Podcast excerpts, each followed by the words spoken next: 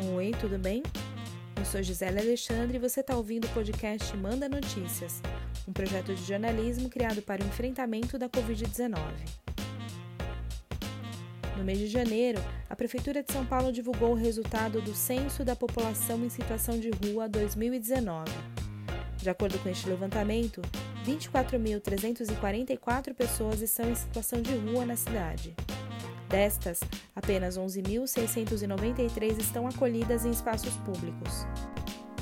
As pessoas em situação de rua são as mais vulneráveis à pandemia.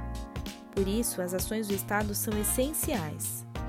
Na semana passada, a Prefeitura divulgou que criou sete novos equipamentos emergenciais com funcionamento 24 horas, abrindo 594 novas vagas para a população de rua.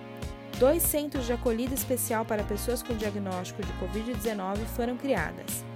Um na Vila Clementino, aqui na Zona Sul, com 38 vagas, e outro na Lapa, Zona Oeste, com capacidade de 106 vagas. Outros cinco equipamentos foram montados em centros esportivos nas regiões da Sé, Santo Amaro, Luz, Santana e Moca, com atendimento 24 horas.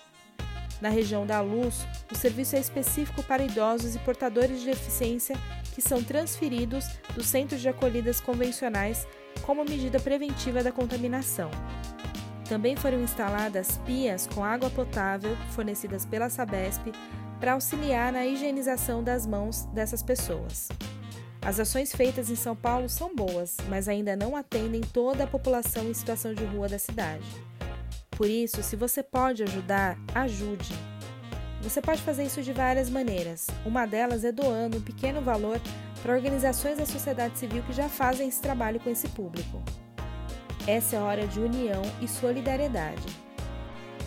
Por hoje é isso, eu vou ficando por aqui. Se você recebeu esse áudio de um amigo e quer ser incluído na lista de transmissão oficial do Manda Notícias, envie uma mensagem para o número 9 8336-0334. Você também encontra todos os episódios no Spotify e no meu canal no YouTube. Beijo grande, fique em casa, vai passar.